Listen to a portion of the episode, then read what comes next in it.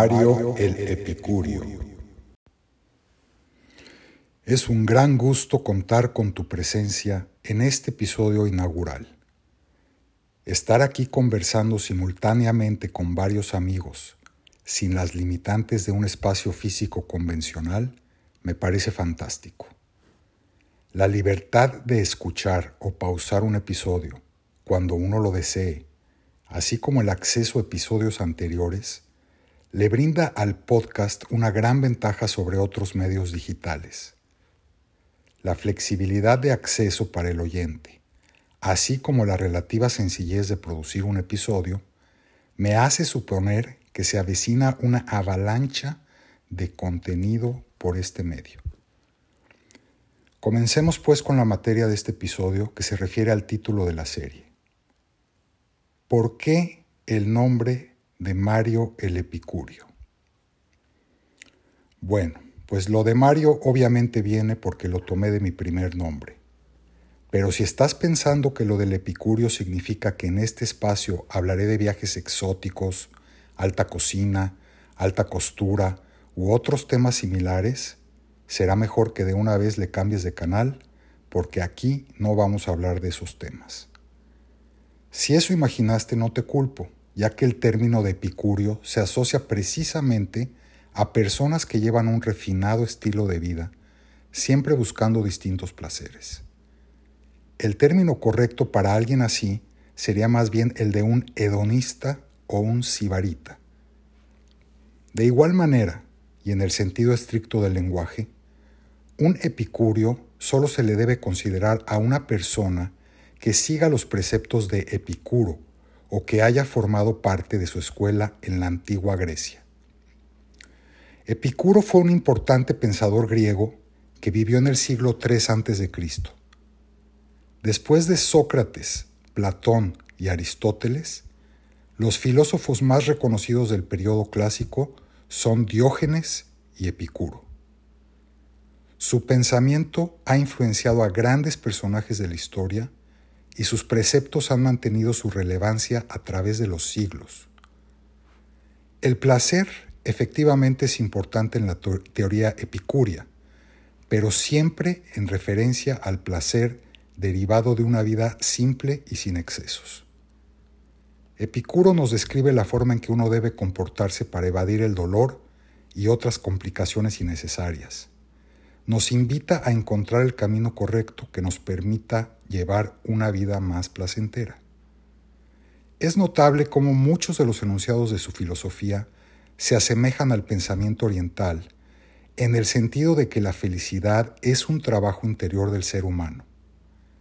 De alguna manera también hay similitudes con el concepto del karma.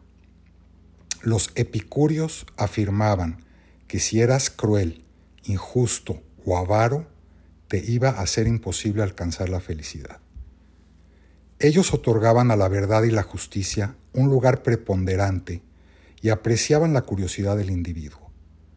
Para esta escuela de pensamiento, los placeres de la mente eran superiores a los del cuerpo y sus integrantes no se involucraban en política ni religión para así evitar conflictos personales.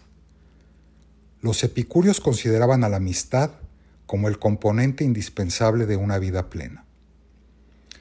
Epicuro fue el primer filósofo griego en expresar públicamente que lo que hicieran los dioses no afectaba en lo más mínimo la vida de la raza humana en la tierra, que en realidad los dioses se pasaban la mayoría del tiempo en el Olimpo discutiendo y que además ellos poseían las mismas virtudes y defectos que los seres humanos. En esos tiempos esta fue una declaración revolucionaria dentro de la cultura helénica. Desde entonces, a los epicúreos se les conoce también con el título de los pensadores libres. Aunque este título pudiera parecer muy honorable, acarrea más bien una connotación negativa.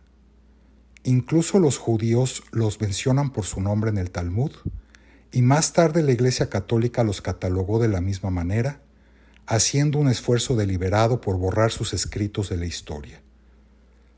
La mayoría de las reflexiones de Epicuro las conocemos a través de los textos de Marco Aurelio, quien fue un emperador romano del siglo II después de Cristo. El emperador filósofo, como se le apodaba a Marco Aurelio, pertenecía a la escuela de los estoicos, corriente que surgió después de los epicúreos y que aún goza de gran popularidad. Notables epicúreos de la historia incluyen al poeta Horacio, que por cierto fue quien creó la frase carpe diem, a Virgilio, Julio César, Thomas Jefferson, Emmanuel Kant y a Nietzsche durante su juventud. Algunas frases famosas de Epicuro que seguramente han escuchado alguna vez son las siguientes. Por ejemplo, nada es suficiente para quien lo suficiente es poco. Frase muy similar a lo que el expresidente de Uruguay, José Mujica, solía decir de esta manera. Aprendí que si no puedes ser feliz con poco, no vas a ser feliz con mucho. Otra es que la felicidad es el objetivo primordial del hombre. El ejemplo más claro se encuentra en la Declaración de Independencia de Estados Unidos, donde se garantiza el derecho a la vida, a la libertad y a la búsqueda de la felicidad. El gran Cantinflas también solía decir que la primera obligación del ser humano es ser feliz. Con el increíble ingenio que lo caracterizaba, perfeccionó la frase agregando que la segunda obligación era hacer feliz a los demás. Epicuro tiene varios escritos sobre la irrelevancia de la muerte. Por ejemplo, dice así, ¿por qué temerle a la muerte? Si yo soy, la muerte no es. Si la muerte es, yo no soy. ¿Por qué entonces debo temer a algo que solo puede existir cuando yo ya no? La frase que se atribuye a Carl Jung, quien teme la muerte teme a la vida, es un claro ejemplo de la influencia de Epicuro en el pensamiento occidental. Te recuerdo que también viene de Epicuro el famoso consejo que mencioné anteriormente, el de no discutir con nadie acerca de política o religión y así como estos, muchos ejemplos más que constituyen una parte integral de nuestra cultura. Después de este breve resumen histórico, solo me queda decir que aunque concuerdo con muchas de las ideas de este gran filósofo, ese no fue el motivo principal para elegir el título de este programa. En realidad, el título lo tomé prestado de la novela Marius the Epicurean, His Sensations and Ideas, que fue traducida al español como Mario el Epicurio. El autor es el escritor inglés Walter Pater y el libro fue publicado en el año de 1885 en el Reino Unido. Pater es considerado como el fundador del llamado movimiento estético, corriente literaria que después fue liderada por su ilustre alumno el escritor Oscar Wilde.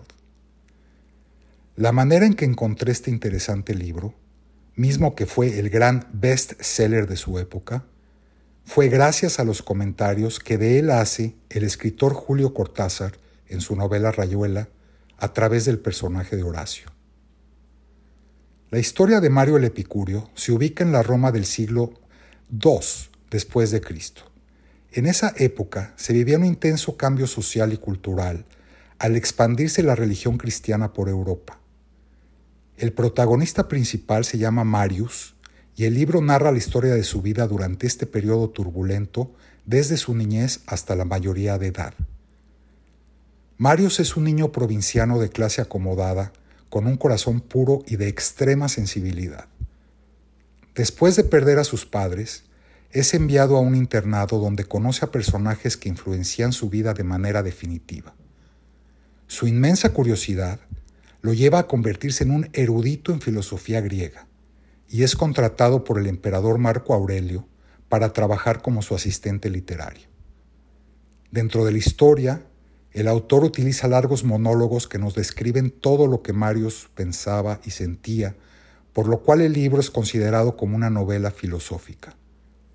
En los monólogos internos de Mario, no solo se analizan las contradicciones entre la religión pagana y el cristianismo, sino también entre las diversas escuelas de pensamiento de la Grecia clásica, donde además ya se percibe su decadencia.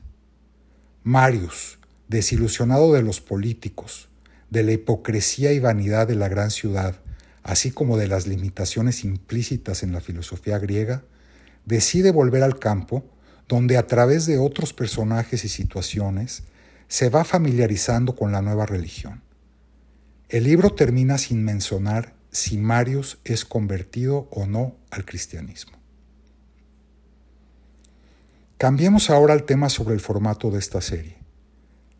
Te cuento que hablaré cada semana de uno o máximo dos temas en ciertos episodios y en otros charlaré con diversos invitados sobre diversos temas. Son episodios de corta duración y en la medida de lo posible evitaré hablar de política o religión siguiendo los sabios preceptos de Epicuro. Esta temporada está compuesta por 18 episodios y cuento con material original suficiente para esta y varias temporadas más. Cuento también con lo más importante que eres tú, mi amigo o amiga, escuchándome desde algún lugar del planeta. La amistad, tal como afirmaban los epicúreos, hace la vida más placentera. Como nota final, te quiero comentar que soy un cineaficionado de corazón y como tal pienso recomendarte una película de reciente estreno al final de cada episodio. Aunque este episodio en particular es de carácter introductorio, no quiero dejar pasar la oportunidad de recomendar una película desde hoy. Quizás no todas las películas que yo menciono en esta sección estén disponibles internacionalmente, pero hay varios servicios de streaming donde seguramente encontrarás la forma de verla en tu país. En esta ocasión se trata de la película titulada Aniara. Aniara es una película sueca del año 2018 dirigida por Pela Kagerman y Hugo Lilia, con una súper interesante visión sobre un futuro nada distante. Gracias por tu atención y hasta pronto.